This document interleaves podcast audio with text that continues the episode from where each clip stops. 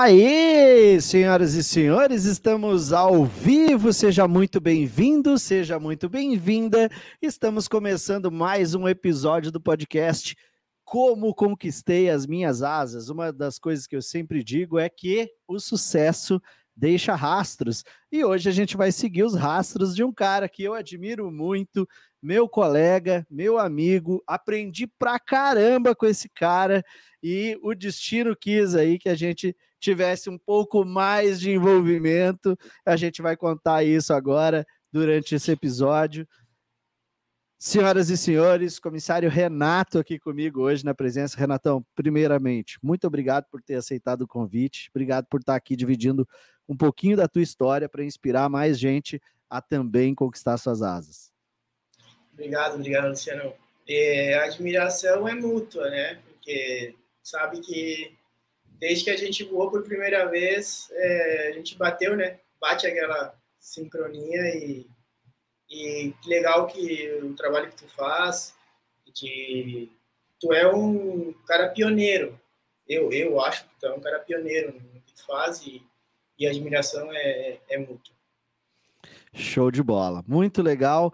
A gente está fazendo esse podcast pelo YouTube, pelo LinkedIn, pelo Facebook pelo Twitter, pelo meu canal do Telegram e também pelo Instagram. Então não vai faltar oportunidade aí para o pessoal poder acompanhar a tua história. É, bom, caindo já para dentro da, da história, para aquilo que a gente veio fazer aqui, né, irmão? Me conta um pouquinho, cara. Afinal de contas, eu sei uma coisa de ti. Eu sei que tu é uruguaio, velho né? Rola uma rixa aí, inclusive, tal. Sei que tem um cara que gosta muito de futebol também. E cornetas à parte, né? A gente se diverte bastante aí. Mas é, eu queria que tu contasse um pouquinho da tua infância, afinal de contas, Uruguai, mas Uruguai de que, de que região? Como é que, como é que, como é que, onde é que tu nasceu? Onde é que tu cresceu? Como é que foi a tua infância? É, então, eu eu, eu brinco que eu sou made in Uruguai, né? Porque eu fui feito no Uruguai, tá? A minha mãe é de Salto, tu que tu, que tu gosta de futebol aí, que falou do Soares, o Soares é de Salto, da cidade da minha ah. mãe. E, e o meu pai é de Ribeira. E eles se conheceram em Ribeira, né? Então, a, a, digamos, eu fui feito em Ribeira, tá? Porque meus pais moravam em Ribeira. E a minha mãe, na época, ela tinha. Ela trabalhava do lado brasileiro, né? Que é a Santana do Livramento, né? Aham. Então, ela tinha os direitos ali de, de, de, de ganhar neném e tal, né?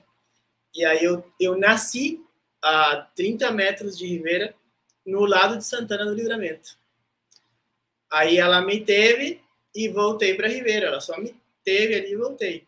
Então, então até meus meus 24 anos, eu não tinha RG, eu tinha, eu só tinha a certidão de nascimento, né? Eu fui, eu morei toda a minha vida lá no, até os 24 anos. E aí eu fui tirar o RG com a certidão, porque no caso eu sou brasileiro, né? Eu tenho CPF, RG, tudo. Sim. E, então não e precisou aí... fazer um processo de, natural, de naturalização. Não, não, não precisou. A minha mãe, ela tem, é, ela é naturalizada porque ela é mãe de um brasileiro, que sou eu, no caso, né?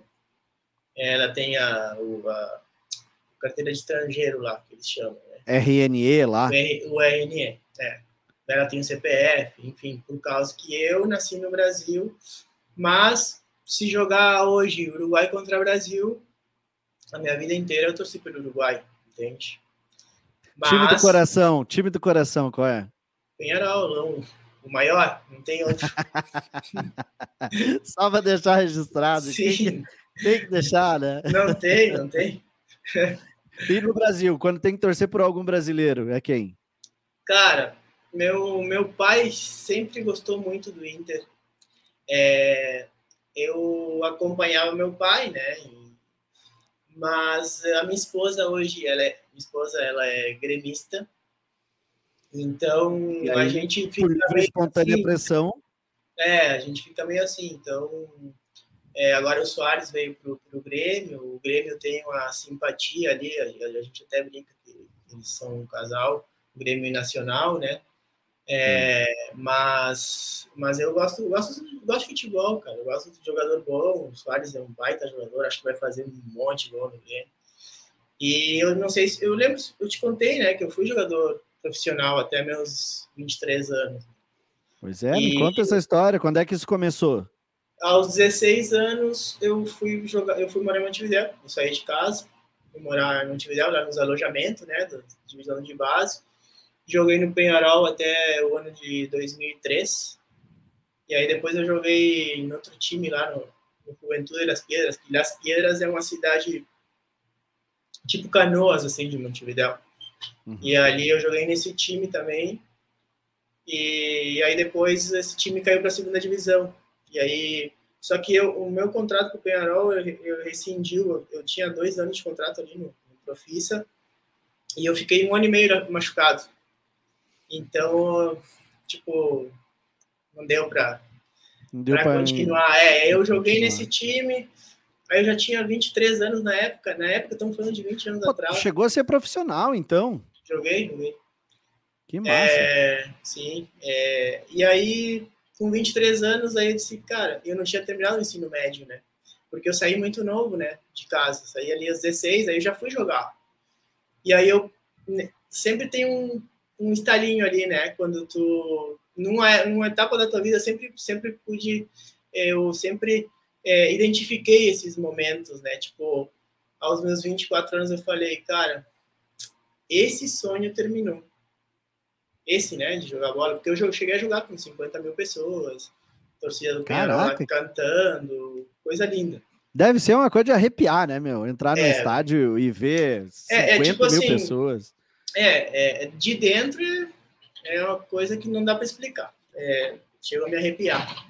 Mas de fora tu vive isso como torcedor, né? E só que ali, cara, tu só escuta a torcida do Penharol. Né? Não é porque eu seja do Penharol, né? Mas aqui é o... É diferente, é diferente. Os caras cantam mesmo.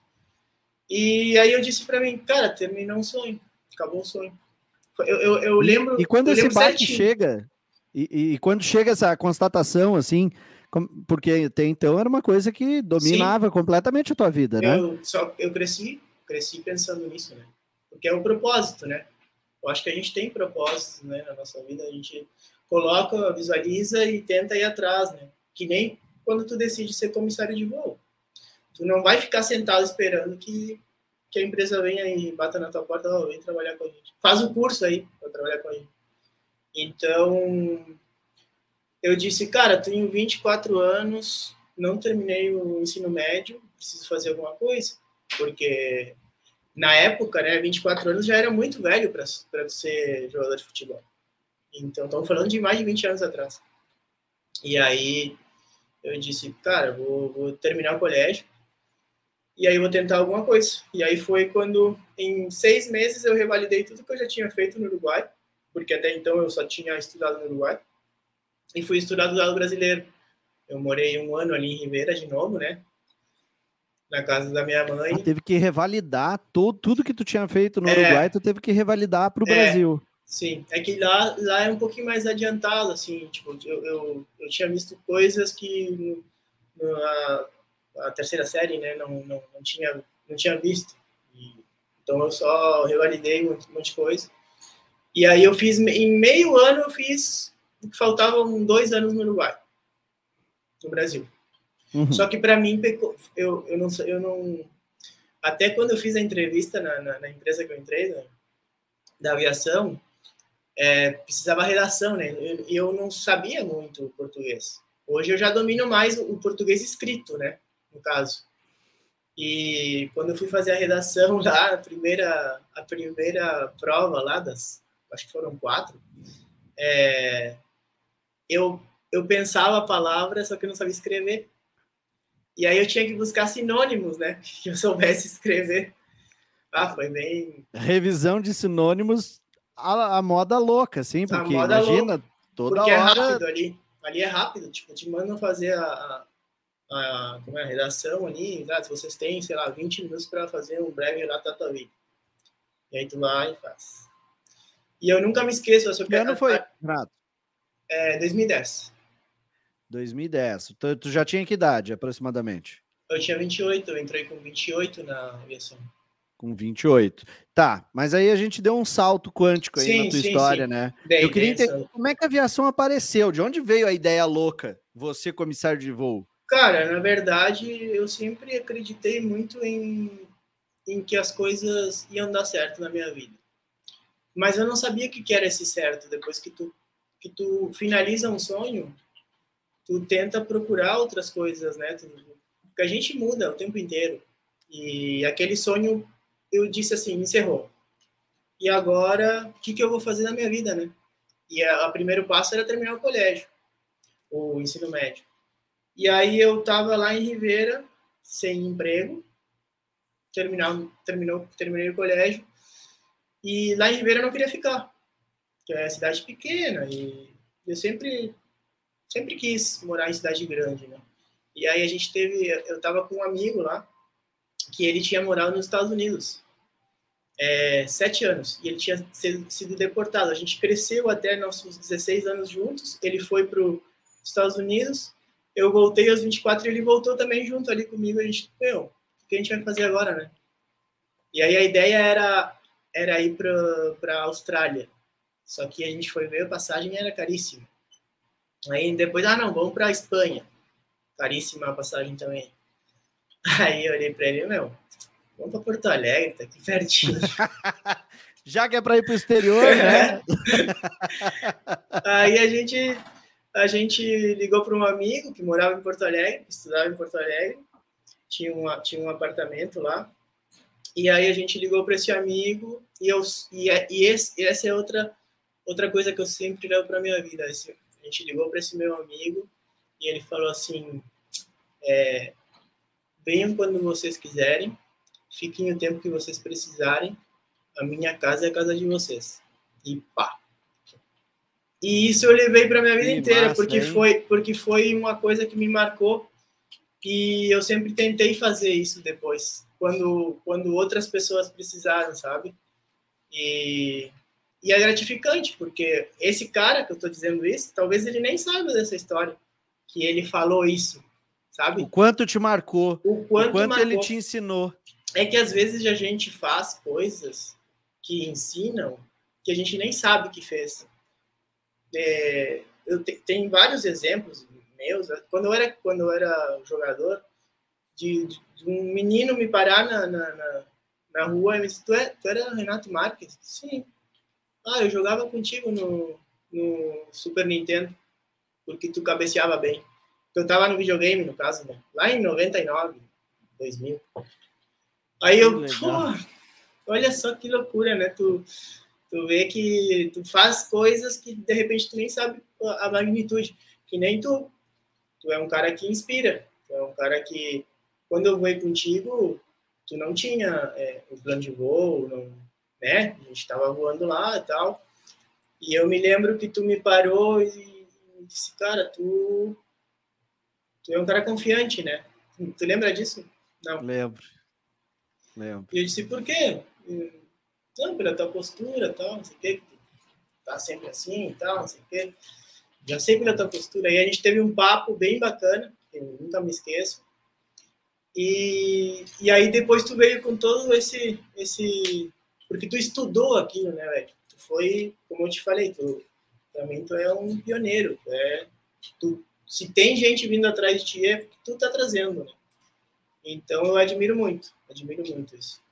Legal, muito obrigado. Obrigado mesmo. Sabe que dessa vez aí que a gente voou, eu me lembro até hoje, a gente ainda não concluiu aquela conversa, diga-se de passagem aqui, vou fazer um parênteses, que teve a história da, da onda, aquela, da parada da onda lá dos Incas, cara. Aquele, dos Maias, dos Maias. Dos Maias. Cara, aquele troço ficou na minha cabeça. E mexe, quando eu me lembro daquilo, eu disse, cara, eu vou ter que pegar o Renato uma hora para conversar direito sobre aquele negócio, cara. Mas depois disso veio muito mais coisa. Nossa, tem muita coisa aconteceu. Assim, que era um voo ideia. curto, não deu, não deu tempo da gente concluir é. o assunto lá. A onda encantada dos maias. É essa aí, a onda. Eu vou até anotar isso aqui para depois eu pesquisar. É, é que, é que assim, é fácil. Tipo, todo mundo tem um, um horóscopo, né? Ah, eu sou Capricórnio e tal, né? Os maias, eles falam dos kings, né? Então, são 260 king. E cada um tem um, um king. Eu sou 193. E assim vai, eles calculam, é, é bem legal. Bem legal. Vou pesquisar isso aqui depois e a gente vai trocar uma ideia ainda sobre isso aí. Tá, mas eu ainda não entendi da onde surgiu o comissário de voo nessa história. Tá, e aí eu vim pro Brasil, né? 100 reais no bolso, eu, meu amigo. Apartamento em Porto Alegre. Apartamento em Porto Alegre de um, desse meu amigo que disse: venham, fiquem o tempo que vocês precisarem. Só que esse meu amigo era uruguaio, então ele esquecia as coisas, né? E ele esqueceu que ele morava com outro cara. E aí, e aí esse, esse cara, ele, ele tinha uma namorada, né? E aí o, o meu outro amigo era, era boa pinta, assim.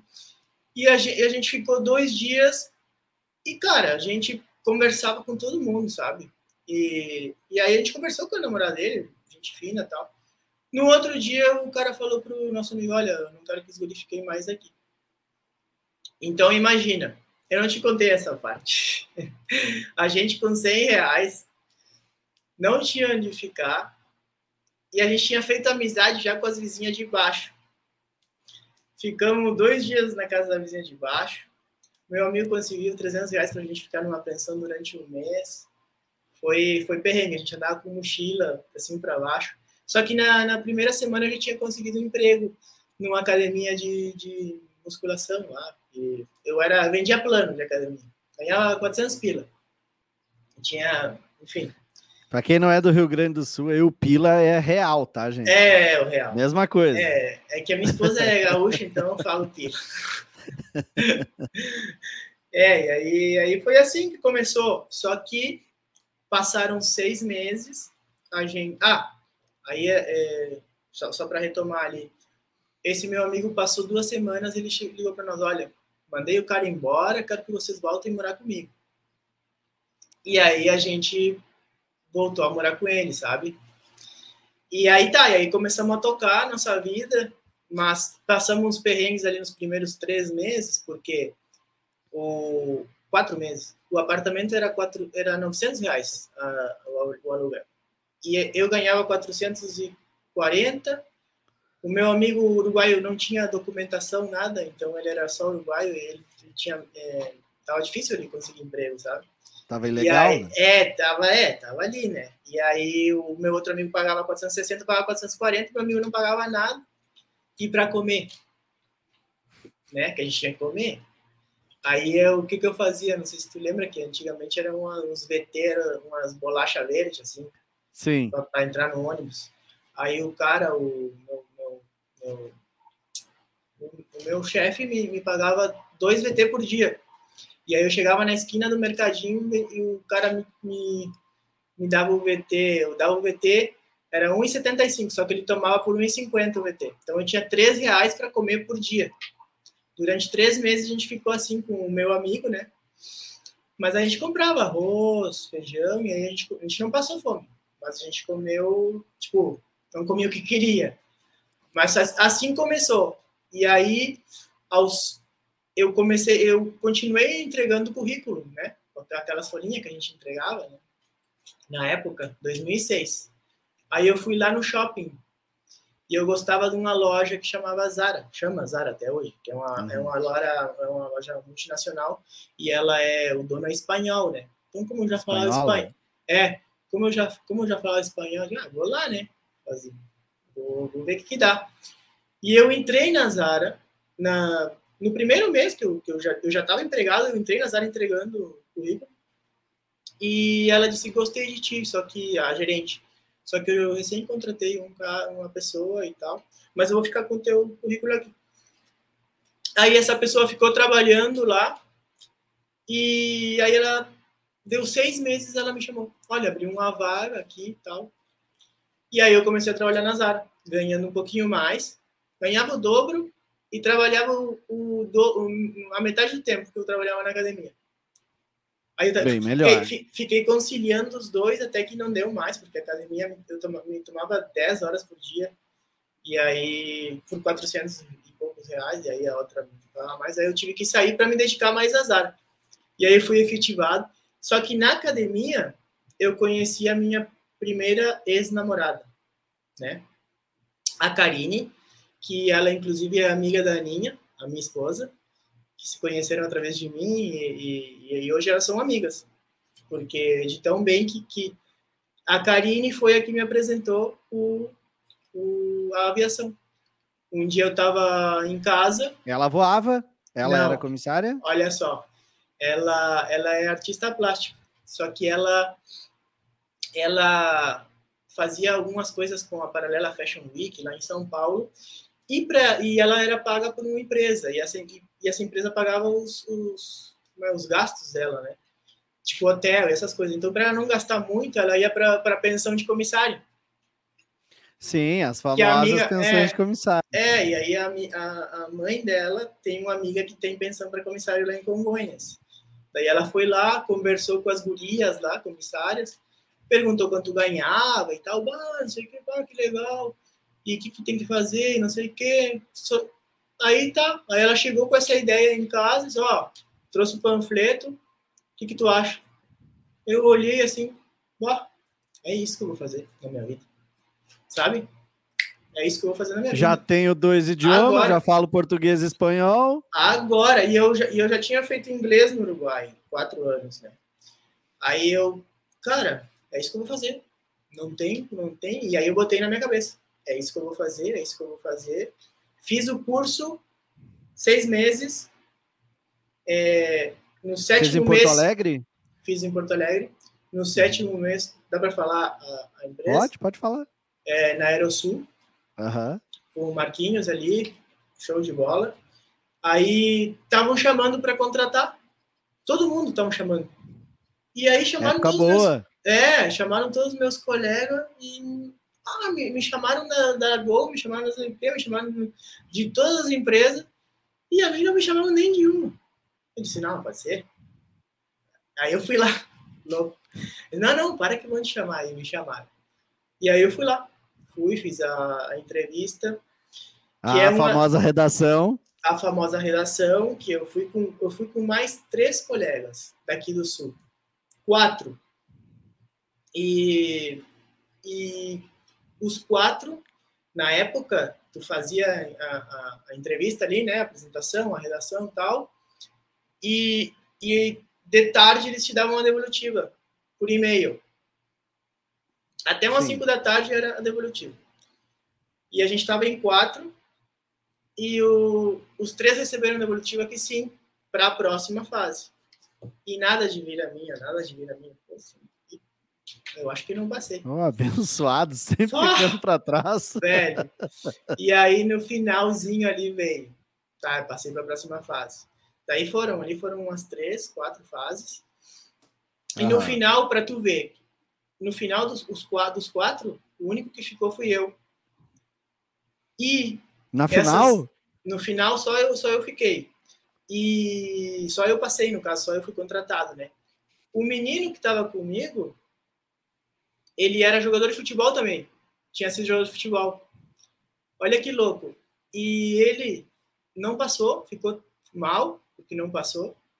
E hoje ele trabalha como analista de desempenho de futebol o Dudu, se ele estiver vendo aí, é um baita profissional, trabalhou para o Tite na seleção brasileira, saiu campeão Caraca. olímpico, saiu campeão olímpico, saiu campeão com o Flamengo lá, não me lembro que ano que foi, trabalhou no Flamengo, agora está trabalhando no México, fazendo o que ama. Se tivesse passado na Latam, talvez não estaria fazendo o que ama hoje. Na Latam, não, desculpa, na, na empresa Latam. aérea X. Né? É. e ah, aí. É, é. e aí ele. E aí a outra comissária não passou na outra uma empresa e hoje está na Emirates. Mas eu perdi ela de vista, não, não, não, não tenho mais. Tu ver, e né, aí, como as coisas quando, são. Quando, quando veio essa ideia assim, ah, você comissário de voo, tal, não sei o quê, o, momento ali estava legal, você estava ganhando uma grana que dava para investir, aquela parada toda. A época era realmente de expansão gigantesca. Que ano foi que tu entrou, Renato? 2010. 2010. Ó, eu entrei em 2007, janeiro de 2007. Toda a minha seleção foi no segundo semestre de 2006. Entrei em janeiro de 2007. É, dessa época, cara, até ali, depois de 2010, ainda um pouco, 2011, era uma, duas turmas por mês, e Toda cada hora. turma 200, 250 pessoas. Eu Sim. nunca esqueço. A turma Sim. 98 da TAM tinha a 98A, B, C, D e E, cada uma com 50 pessoas, 250 pessoas numa turma. A minha turma tinha 150 e a, e a que veio depois da minha tinha 250. Olha só. É. Cara, era muita, muita gente realmente que estava entrando no mercado e era exatamente isso aí que tu falou. A pessoa se formava, dava um mês, pum, é uhum. porque porque as companhias aéreas estavam direto em contato com as escolas de aviação. Ó, se formou uma turma, manda o, o currículo de todo mundo aqui para mim. Sim. Que realmente faltava pessoas formadas no mercado, tal era a demanda que estava acontecendo. É. E aí, brother, quando você começou a voar, voar realmente foi tudo isso que tu esperava? Foi menos, foi mais? Foi, foi tudo que eu esperava e engordei. que todo mundo engorda, né? Porque comia. Ah, tem um cara da tua turma aqui, desculpa te interromper, mas ah. tem um ah. cara da tua turma aqui mandando um abraço, o Amato. O tá mandando Amato, aqui, ó. Forte abraço aos amigos. Fevereiro estou de férias no Brasil. Pô, eu conheci o Amato, a gente começou a dividir o AP. E, e, e, agora o que eu vou falar vai ficar meio comprometedor. Mas nós não dividia só o AP, eu e o Amato dividia a cama também. Bah! Era uma cama de solteiro que tinha lá, o AP tava lotado, e o Amato, né?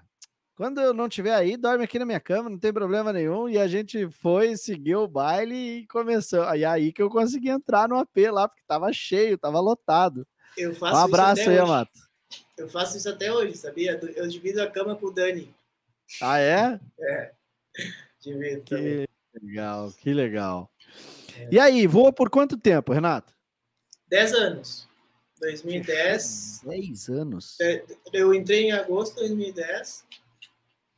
5 de agosto de 2010 e saí 20 de agosto de 2020. 10 anos, 15 dias. Caraca. E aí veio a tal da maledeta pandemia. E é. com a pandemia, 95% da aviação mundial no chão a gente sabe que as empresas brasileiras têm aí um, um, uma volatilidade bem maior que as companhias americanas ou do resto do mundo. O que, que aconteceu? As empresas tiveram que demitir. Você imaginou que ia chegar na, na sua hierarquia 10 anos de voo, Renato? Eu não imaginei que ia chegar, mas dadas as, as negociações ali que estavam acontecendo, é, pelo que se falava, ia chegar, né, no caso. E tá, e chegou.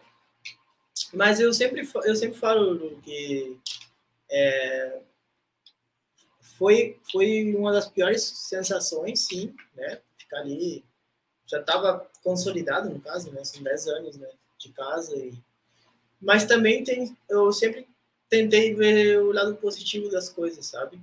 Mesmo quando, quando quando parece que nada vai dar certo. E claro que tem momentos que tu cai e que é difícil levantar. Mas graças a Deus eu tinha o meu anjo da guarda ali, a, a Aninha, para me levantar, que ela sabe o que ela fez. E chegou, né? Chegou. E aí tu tem que. É aquele baque de novo, né? Tu, tu tem que. Rolou, tinha... rolou um sonho, acabou de novo? no teu pensamento ou não? É, eu acho que sim. Em algum momento, sim. É, mas eu sabia que em algum momento ia voltar, só que eu não sabia se eu ia estar é, preparado para voltar, no caso, né? Porque, não sei, é, tudo podia acontecer, né? Depois da pandemia, tudo podia acontecer. Era tudo muito novo, né? Muito Exato. incerto, né? É muito, muita incerteza, tipo, eu não sabia quando que ia passar e, e eu sabia que o processo ia, ia ter que ser tudo de novo, né?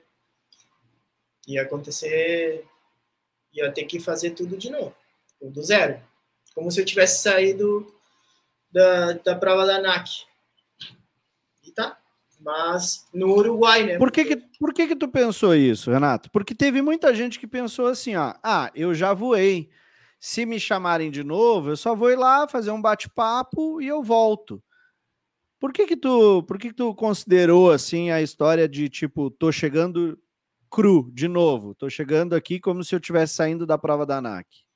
Ah, porque eu acho que é, na, nos primeiros meses ali, tu não, tu não pensa, tu não sabe o que pensar, não sabe o que esperar. Tu, tu te vê com o que tu tem. Ah, eu sou o quê? Ah, eu, que formação que eu tenho? Que, onde que eu posso ir? Entende? O que, que eu posso fazer da minha vida? Porque a aviação não vai ter. Porque eu, eu preciso comer. Eu preciso, né, trabalhar. Então, tu não tem uma, uma opinião formada, digamos assim, do, que pode acontecer. Então eu, eu meio que rolou um, pô, acabou o sonho outra vez. Mas, mas eu sempre fui positivo nesse sentido, porque eu sempre tento ver, é, aprender.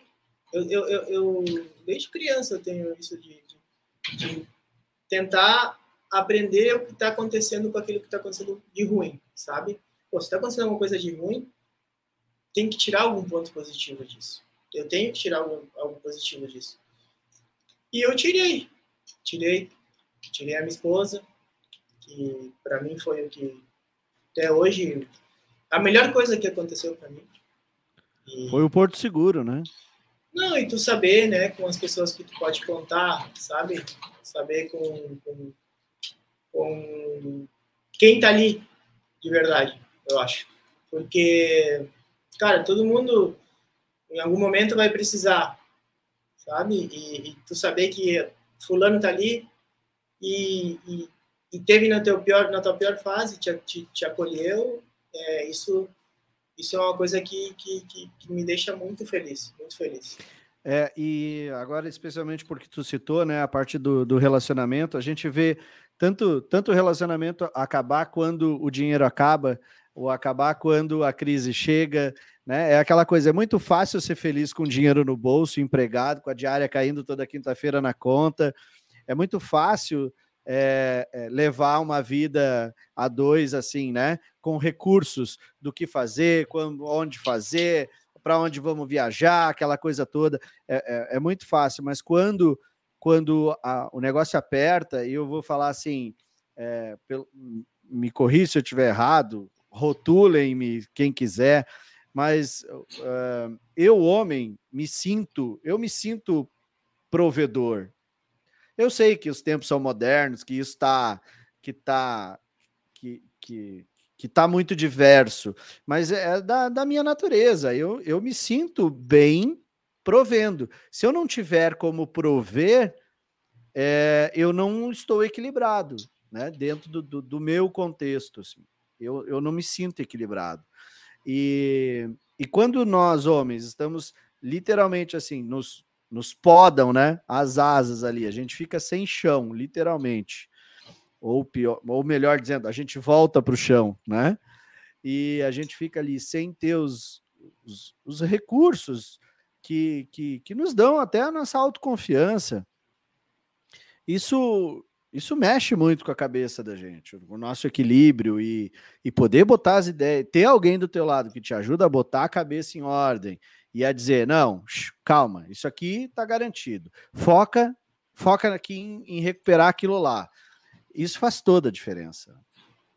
Foi o que aconteceu. Foi bem isso que aconteceu.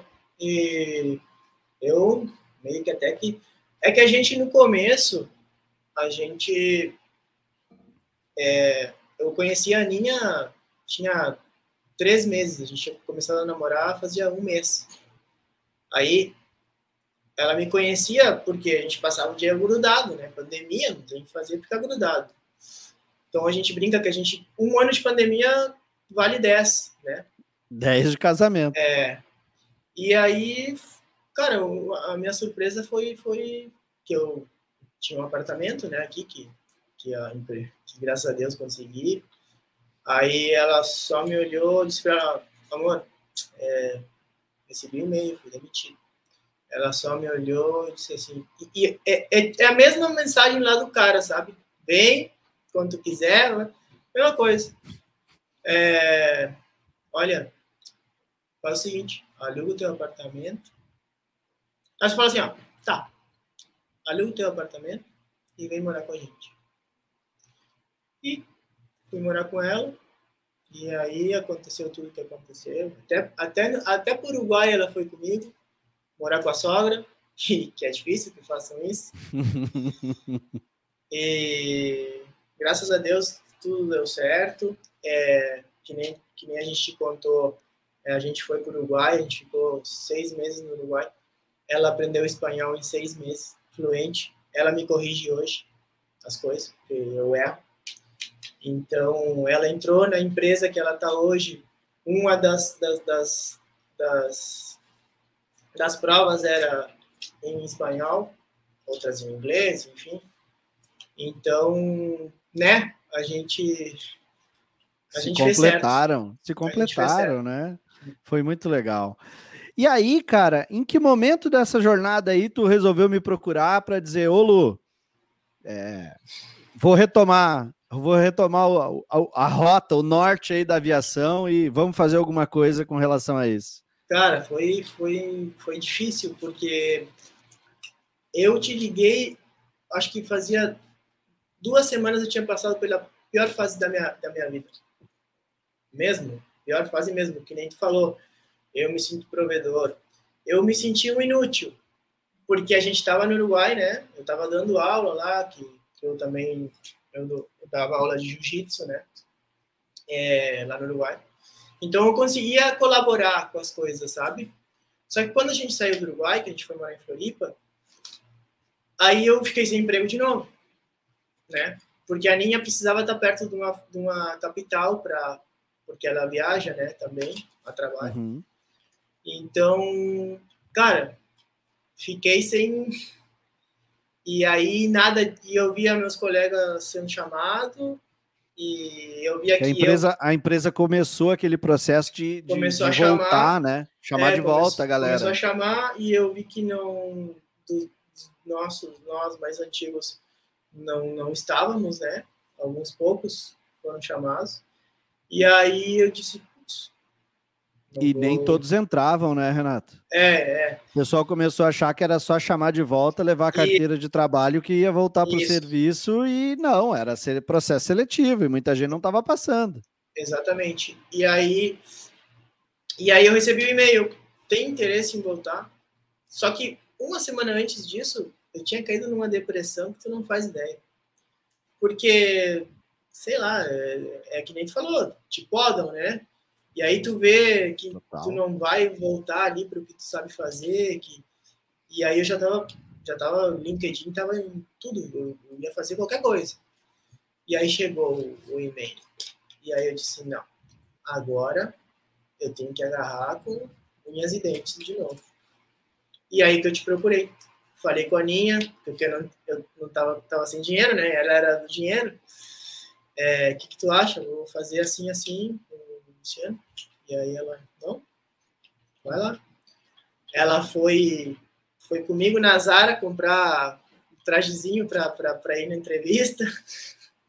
Legal, legal. É, e, Santaninha provedora. A Aninha é, é foda. E aí deu tudo certo, Lu. E aí tanto deu certo que, que a Aninha Três meses depois? Quando foi? Não, um ano depois. Um ano depois precisou trocar de emprego e se alinhou. Fala com o Luciano para ver essa entrevista aí que... e também deu certo. Graças a Deus. Legal. 2022 aí, então, foi o ano da volta, o ano da reconquista das asas aí do Renato, né? Qual é a sensação de estar de volta, Renato? De entrar dentro do avião, assim, aquela o primeiro voo, sabe? Aquele que primeiro que tu entra e aí dá aquela passa Parece... aquele flash na cabeça assim, caraca, velho. Eu fiquei Vou... tanto tempo fora disso aqui. Vou te falar que o mais difícil para mim foi o recheque. Fazer o cheque. Sabe? É. Tipo, tu tem que fazer o cheque para te habilitar, né? E, agora, e, e aí tu vai entra lá no avião com o checador, e aí ele te passa situações que tu tem que resolver, né? E, enfim, que tu tem que dominar, porque é muito fácil, né? As pessoas não sabem muito o que o comissário faz. Né? Se tu for falar mesmo com, com uma pessoa que não que só nos vê ali, tu é um cobrador de ônibus chique, tu é um, um né? E até mesmo com, a, com as pessoas que fazem o curso. Muitas pessoas que fazem o curso saem aprovadas da ANAC, elas não têm noção da rotina do comissário. Elas têm a noção teórica do que aprenderam de emergência, mas quando você fala sobre rotina, muito pouca gente tem Sim. a noção do batidão ali, né? É. E aí, e para mim foi o mais difícil foi o, o recheque. Quando eu deu deu nervosismo ali. Deu tipo agora tipo tá fiz tudo voltei é, agora tem que passar no cheque, né? Sendo que eu já fiz um recheque agora, né? Eu fiz um ano uhum. em novembro e a gente tinha que fazer o recheque. É, já fui mais tranquilo. Mas ali foi tipo. Eu, eu, eu senti, voltei quando eu sentei tirei aquela fotinho que a gente tira ali do, da escorregadeira, né? Que a gente passa uhum. a gente tira. Ali eu uhum. senti agora, agora voltei. Agora estou habilitado. E aí depois no avião. E qual é essa sensação, velho? Ah, é de recompensa, né? De, de, de, um esforço, né? Que a gente e e depois também tu pensa que tipo tu tem que acreditar, né? Tu tem que acreditar, porque se tu não eu já me visualizava, eu fiz muitos exercícios de, de visualização, é, de me visualizar fazendo tal coisa, de me ver dentro do avião, de, sabe? De viajar com minha esposa, é, eu, eu me visualizei. E aí, quando, quando, eu quando tu te visualiza, tu, tu cria aquela realidade, né? Sendo... Né, Total. Né, né, no futuro, mas tu cria na tua cabeça. Então, é o... foi isso. É uma das coisas que a gente que eu, que eu mostro dentro do plano de voo, né? O exercício de visualização, ele é uma construção de um estado comportamental. É, é, mais ou menos como você ficar parado aqui, posição de Superman, e contrair uhum. todos os músculos. No momento Sim. que você fizer isso, se, automaticamente você fica mais confiante. Agora, se você deitar em posição fetal, né, e ficar ali pensando, olhando para o próprio corpo, tendo pensamentos né, introvertidos, você acaba ficando mais depressivo. Exato. Então, assim, a, a nossa linguagem corporal ela ajuda a compor a nossa a nossa realidade, assim como os nossos pensamentos. Né? Tanto que tem aquele ditado que diz: quer você ache que você é capaz ou que você não é capaz, aquilo que você acha, você está é, certo. É. Né? Porque você constrói a sua realidade. E, ô Renato, mas deixa eu te perguntar: você não acha que que, que foi exagero, assim, vir fazer curso comigo, porque afinal de contas, cara, você já voava há 10 anos, né? Uh, você tinha a Aninha aí que estava te dando todo o suporte necessário. É, é, você de repente não achou assim que, cara, eu, eu vou tirar essa seleção aí, eu não preciso disso? É, não, eu, eu, eu, sempre, sempre tentei é, na minha vida, né, fazer o, as coisas com mais segurança possível, né? Se eu tenho a, essa ferramenta que é te conhecer, de saber o teu trabalho, de saber o jeito que tu prepara a pessoa, das possíveis é, a, redundância, possíveis possibilidades das coisas que vão acontecer numa seleção, por que, que eu vou arriscar que o cara me surpreenda com, sei lá, com uma pergunta que eu não espere e eu e eu não, não, não, não consiga responder ou, ou responda de forma que... Porque uma entrevista de trabalho, ela, ela é isso, né? É, eles querem te conhecer e tu tem que estar pronto para aquilo. Por mais que eu tenha voado 10 anos, é, eu tive um baque emocional, né? E eu sempre falo, a gente nunca é a mesma pessoa, né? A gente nunca vai ser a mesma pessoa. Eu tinha pensamentos que hoje eu não tenho mais. sabe? É, eu acho que eu, eu, a gente vem evoluindo, alguns não, mas outros sim. Mas, é, é como dizia Buda, né? A gente pode evoluir tanto para cima quanto para baixo, tanto para o bem quanto para o mal. O universo é dual. Então, eu escolho, eu escolho sempre evoluir para o bem, né? Então, tipo, eu não posso te dizer que eu sou a mesma pessoa que daqui dois anos atrás. Não sou. Eu mudei. Então, é, eu me, pre, me precavi. Precavi se, precavi se diz em português? É. Uhum. é precavi. Me precavi. Aí eu vou falar com, com, com o Luciano, vou, vamos simular uma entrevista, né? Porque se tu for parar para pensar, a gente não, não, não, não pratica muito autoanálise. Não tinha pratica. E ninguém, e ninguém para para ver por que, que deu certo. É. A gente, agora, se dá errado, a gente repete mil vezes na cabeça. Por que, que isso foi dar errado? Mas quando dá certo, ninguém para para ver por que, que deu certo.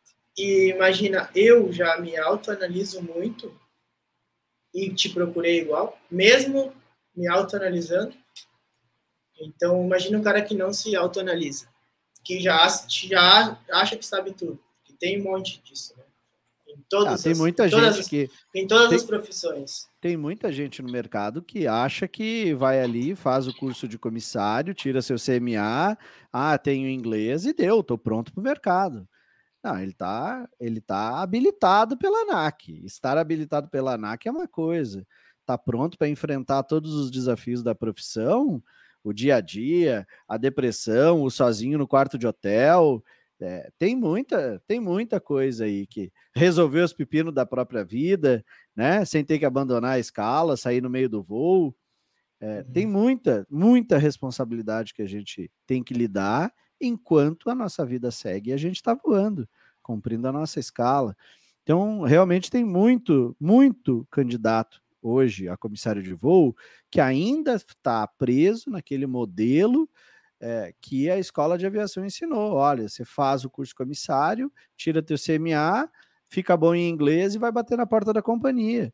E tem gente que faz isso uma vida inteira e não consegue sucesso, porque não entende que nós estamos numa profissão que é 100% humano.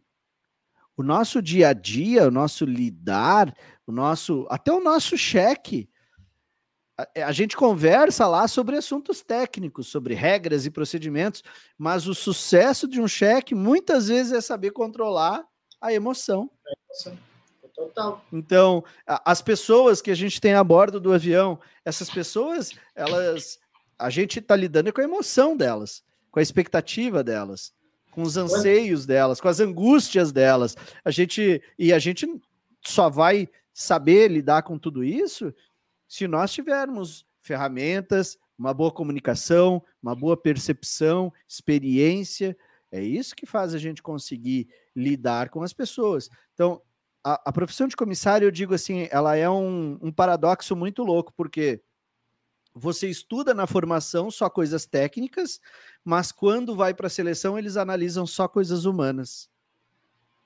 Né? E, e no meio desse, desse, desse espaço aqui, tem uma, uma infinidade de pessoas per, perdendo oportunidades aí na aviação. E, e, cara, assim, ó, eu quero deixar registrado aqui publicamente é, a, a tua coragem, né? Porque 10 anos de voo, o cara pedir ajuda para um ex-colega de voo para retornar ao mercado, é, tem que ter muita humildade. Muita humildade, sabe? E, e você teve. Então eu quero te parabenizar por isso, porque já vi muita gente que está voando há muito tempo, né? Que voou há muito tempo e que não teve esse insight, sabe? E fica dentro daquele contexto. Ah, isso eu já sei. E esse é um dos maiores ladrões de oportunidade que pode existir na vida. Quando você colocar esse pensamento, isso eu já sei, cara, você está fechando a porta para algo completamente novo, né? E aqui vou parafrasear o Renato. A gente está sempre aprendendo uma coisa nova. E eu digo uma coisa: viajar é igual a aprender. Se o teu trabalho é viajar, você está sempre aprendendo uma coisa nova, né? Você está sempre voando com pessoas diferentes, essas pessoas estão sempre te ensinando. Então, coisas novas. Você é um ser em constante transformação. E o que tu falou antes aqui, eu não era a mesma pessoa antes, não sou a mesma hoje, e amanhã provavelmente você não vai ser também. Que agora, graças a Deus, você está voando, está de novo em contato com as pessoas, com os lugares, aprendendo, se transformando. E isso é muito legal, porque mesmo a Ana, que tem um perfil super técnico, né? Eu tive o prazer de conhecer a Ana, de conversar com ela. A Ana estava com uma, uma possibilidade de, de mudança de empresa, e como o Renato falou, também me procurou para a gente fazer um alinhamento a essa nova empresa, a essa nova função. Principalmente, a gente trabalhou muito quebras de objeções, né? As objeções que a, que a nova empresa teria ou poderia vir a ter, e construção de estado comportamental ali antes da seleção.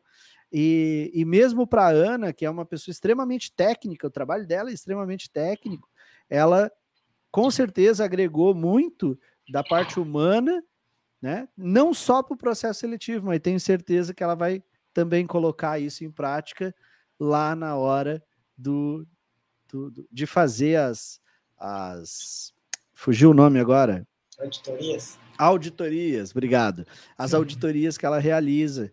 Então, cara, muito legal mesmo. Foi uma experiência. Em 2022, eu posso te dizer, é, o fato de tu ter me confiado, você acha que eu te ajudei, mas na verdade, cara, o privilégio que tu me deu de fazer parte dessa história, ele para mim não tem preço, né? Para por, por ser teu amigo, por conseguir ter te ajudado, por ter a confiança da Ana, por ter conseguido também ajudar ela, né? Por se eu, se eu fizer parte aí de, de um 0,1 dessa história, eu já estou muito feliz e desejo que agora, com essas duas, dois profissionais aí de volta no mercado e realinhados, que vocês tenham agora só prosperidade, só crescimento, só ó, V1, rotate puxa para cima o nariz e o céu é o limite, parceiro. Obrigado. É, essa, essa te agradeço por, por, pelas palavras e, e, eu sempre falo para a Aninha, até antes de ontem a gente estava saindo para os, a gente foi, a gente ia jantar e ela se arrumou toda, me arrumei todo também para sair, né? E, e a gente estava descendo e estava meu meu mestre de jiu-jitsu, Juliano, Juliano Machado já vou fazer um merchandising dele.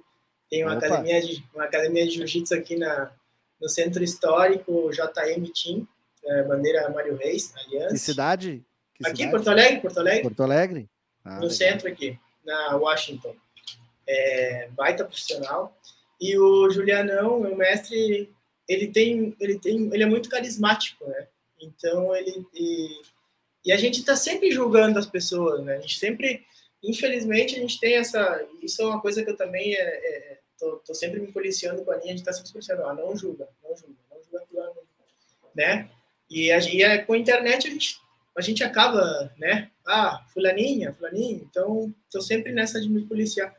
E o Juliano a gente desceu o Juliano olhou para mim e disse que gata que tu tá e ele tem essa esse carisma de estar tá sempre exaltando os, o lado bom, sabe? De te dizer, ó, e tu, tu vê que não é a maioria das pessoas não tem isso, não não não é, brincam, fazem memes dizendo ah, não custa nada é, tu curtir uma foto de um amigo, tu, né, tu comprar na padaria do, do, teu amigo, do teu irmão. E é isso, né? Disso se trata, né? O, a vida, eu acho. Tu, tu fazer as coisas natural, assim, com, com, com vontade de, de, ajudar as pessoas. E, e é isso que, que, que tu fez comigo. É, me ajudou. E que bom que, que, que eu te ajudei também. Fico até muito lisonjeado, porque, como eu te falei, para mim tu é um referente no que tu faz. Valeu, valeu mesmo. Renatão, para essa galera que está nos assistindo aí, antes da gente terminar, se alguém hoje te encontrasse na rua, assim como o gurizinho lá do videogame falou, pô, tu não é o Renato Marques que eu jogava lá no videogame? Se alguém parasse assim, ó, no, no meio do aeroporto e dissesse assim, pô, tu não é o comissário Renato que fez a live lá com o Luciano? Aí tu vai dizer, sou.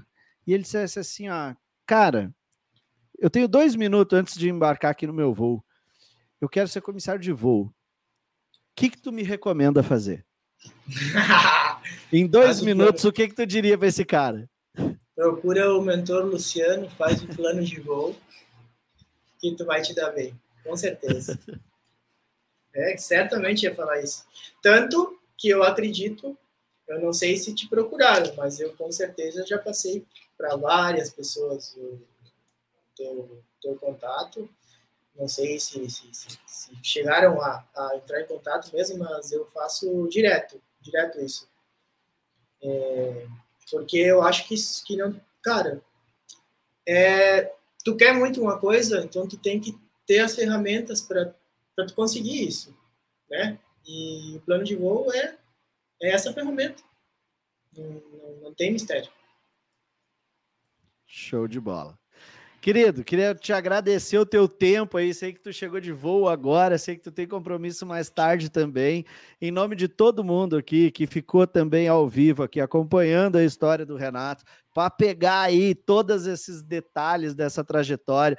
Viu como teve perrengue? Cara teve que vir, mudar de cidade, não tinha grana para comer, mal tinha dinheiro para sabia onde é que ia ficar, mas havia um ímpeto. Isso eu, eu vi na tua história tu tem um ímpeto. E esse ímpeto é. Tu não foca no, no obstáculo, tu foca no, na coisa maior, no propósito. Né? Vim para Porto Alegre, ficar sem ter onde morar, sem ter o que comer, não, não, não, não poderia comer aquilo que queria. Isso eram os obstáculos, mas isso tinha um propósito.